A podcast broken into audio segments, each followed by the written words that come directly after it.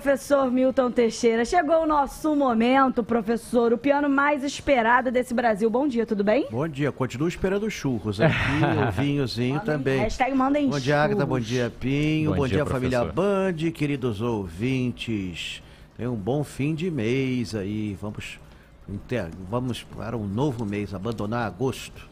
Partiu setembro, mês da Até independência. que enfim, né? gente. Sim, sim, é, é. sete- ah, Até que enfim, setembro, agosto mês é também da primeira transmissão de rádio, a gente comemora aí também, né? Hum, Cristiano. Mês Amanhã eu comemoro mais um ano de velhice. Que Ih, beleza, hein, professor, que beleza! É, exatamente. Gritaria, então, show, festa. Lá na feira de antiguidade da Praça 15. Não pode faltar, né? Não Eu pode, mesmo é. vou estar à venda.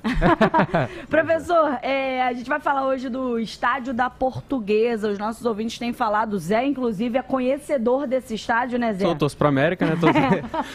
De vez em quando queria, tô lá. Queria saber um pouquinho da história desse estádio, porque tem muita gente que já conhece como estádio, mas antes não era, né, professor? É, ele tem uma história relativamente recente. Ele surge em 6 de agosto de 1961 como Jockey Clube da Guanabara.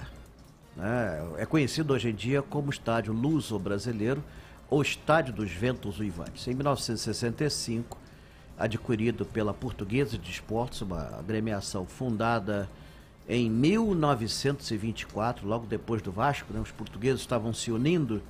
Eh, o Vasco da Gama surge em 23, 24 surge a Portuguesa.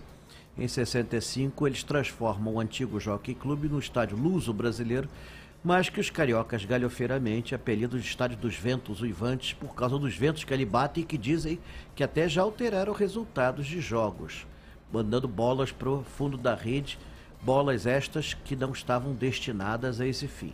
Mas seja como for, ele tem uma história tumultuada. A portuguesa, assim, não, eh, tem muitos títulos do segundo escalão, no terceiro, chegou até alguns resultados significativos, mas é um time bem, bem modesto.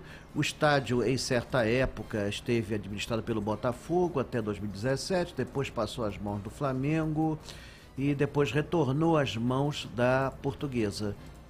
É um estádio de linhas modernas, com aparência aerodinâmica, talvez seja por causa dos ventos uivantes, né? mas sem, sem ter assim nenhum fantasma na história. Já foi lá, Cristiano Pinho?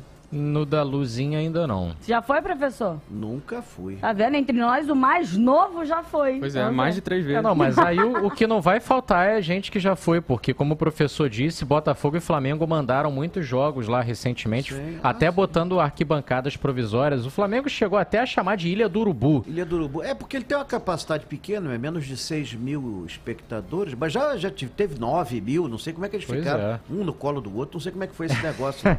Não, se o. Flamengo fosse jogar lá direto, não ia dar, Cristiano Pinho. Entra, a ilha só tem Não, um. mas Não jogou dá nem várias 6 vezes. mil Mas é, não então, mas é pequeno, né? E aí ferra o trânsito todo. Ah, mas o América jogou, É. Ah. né?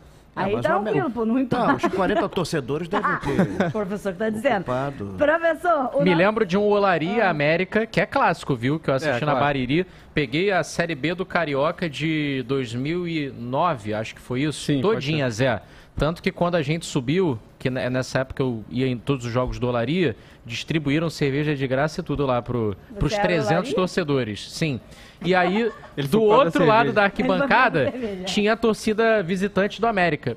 Três torcedores presentes. Um deles era o Alex Olha. Escobar. Um abraço pra ele, Alex Escobar, apresentador. A gente costuma encher ali a Bariri. Ah, tá bom. Eu vi.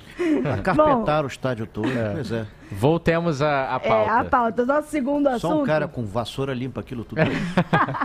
Nosso segundo assunto, professor, foi sugestão dos nossos ouvintes que passaram ali pela Praça do Monumento Marechal Deodoro e aí viram que estão reformando ali, colocando, fazendo obra no entorno. E aí a gente queria falar um pouquinho sobre a praça, professor. Já não é sem tempo. Bom, aquilo ali foi um terreno ganho ao mar, com o desmonte do Morro do Castelo. No início não tinha absolutamente nada. Em 1930, o urbanista francês Donat Alfred Agache, uma figura interessantíssima com óleo, com óculos circulares, assim, cabelo repartido no meio, fraque e etc. Foi um urbanista que nós contratamos a peso de ouro para reprojetar o Rio de Janeiro. Ele projetou a Praça Paris num estilo assim francês, é, com desenhos ortogonais, os chafari, o chafariz, inclusive, vertia água nas cores da bandeira francesa, ornado com estátuas francesas. E ali onde está o monumento tinha um coreto. Curiosamente, pouca gente sabe, a Praça Paris foi durante muitos anos, até 1934, 35, foi pista de corrida de automóveis, porque, ele, é- porque ela é oval. Exatamente, ela é oval. Não tinha arquibancada, não tinha nada. As pessoas ficavam em volta e viam os carros correrem. E depois passou ali para o circuito da Gávea, onde ficou até 1954. É, o Getúlio Vargas, né, com essa ideia de louvar os heróis da pátria, ele, ele tinha acabado de proclamar a ditadura no dia 15 de novembro.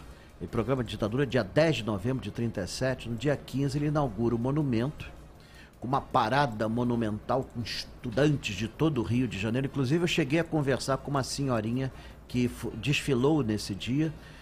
E o monumento foi projetado pelo escultor Modestino Canto, ele é todo em bronze, e na base tem uma série de personalidades interessantes, do qual se destacava a estátua da mãe do Diodoro, Rosa Paulina da Fonseca.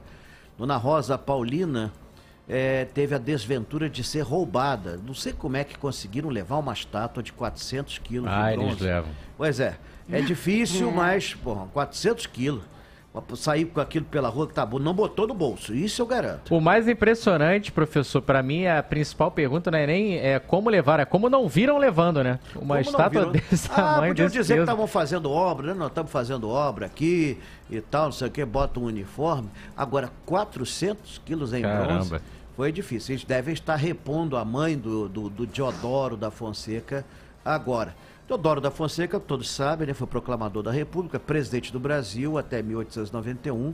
e Nasceu em Alagoas em 1827, faleceu no Rio em 1895. Era magérrimo, era tão magro, tão magro que os pintores costumavam engordá-lo um pouco. Né? Pra Rec- aparecer no quadro, Pra né? parecer saudável, pelo menos, é, né? Recentemente, alguns grupos LGBTs têm incluído ele na sua irmandade. É, tem isso também. E o que, que tem isso a ver com o nosso monumento de bronze? Bom, é, dizem que na inauguração, quem fez o discurso inaugural, inaugural foi exatamente o ex-parceiro dele, então marechal também do Exército Brasileiro, que aqui vou declinar do nome, porque eu não tenho certeza absoluta desse fato. Eu li aí num site LGBT que falava do Diodoro, mas eu vou deixar para outros pesquisadores pes- irem mais a fundo no sentido sério da palavra e ver até que ponto isso é verdade e se isso interessa a história do Brasil. Mas não seria o primeiro presidente de Alagoas com esta fama. Professor, sabe o que é famoso? Todos, todos os seus passeios são bem famosos. Ah, Vamos para as datas rapidinho? Olha, por incrível que parível, ainda falta fechar as datas. Não sabemos se ainda vamos fazer o passeio dia 17 de setembro ou 16 na Câmara dos Vereadores. Depende mais da disponibilidade deles. Independente disso, nos dois últimos sábados eu vou fazer um passeio pela Marinha, pela Casa do Marinheiro, em barcos da Marinha do Brasil, pela Baía de Guanabara. Esse passeio vai ser aberto ao público e as inscrições serão pelo site da Casa do Marinheiro. Isso será informado no devido tempo né, como é que vai ser feita a inscrição, porque o barco, obviamente, tem uma limitação de transporte. Eu vou fazer um guiamento, tá, com aparelhagem de som e tudo mais. Isso tudo é promovido pela Casa do Marinheiro, não tem absolutamente nada a ver com a Band. A Band deve ser ou dia 16 ou dia 17 na Câmara de Vereadores. Depende mais deles, porque dia 17 é sábado, sabe como é que é? É muito difícil Ah, é. você encontrar funcionários que eh, estejam lá trabalhando nesse dia É. e que possam receber o nosso grupo. Então eu estou colocando a hipótese de ser sexta-feira no horário da tarde. Então isso ainda vai ser definido. Agora amanhã vai ter festa lá na feira de Antioquia. Ó, o Flávio Levem já bolo. falou que vai lá te comprar, professor. Você É, brincou exata- que estaria à venda, ele disse que vai É, te comprar pra você ficar eternamente contando história pra É, ele. minha mulher me botou à venda porque nós fomos selecionar as coisas lá de casa para botar para vender. E de, resolvemos, vamos botar para vender só o que é feio. Aí chegamos à conclusão que só nós dois somos feios. Que isso, professor. Então ele vai, ela, vai, ela, ela como manda lá em casa, se bem que eu dê sempre a última palavra, sim, meu amor. É, então ela resolveu me botar para vender. Então tô amanhã com a placa lá à venda. Ah, tá Vai ser bom. caro, viu? Vai ser caro. Professor, um lindo dia de aniversário pra você. Um beijo. Parabéns, professor. É, parabéns e até sexta-feira que vem.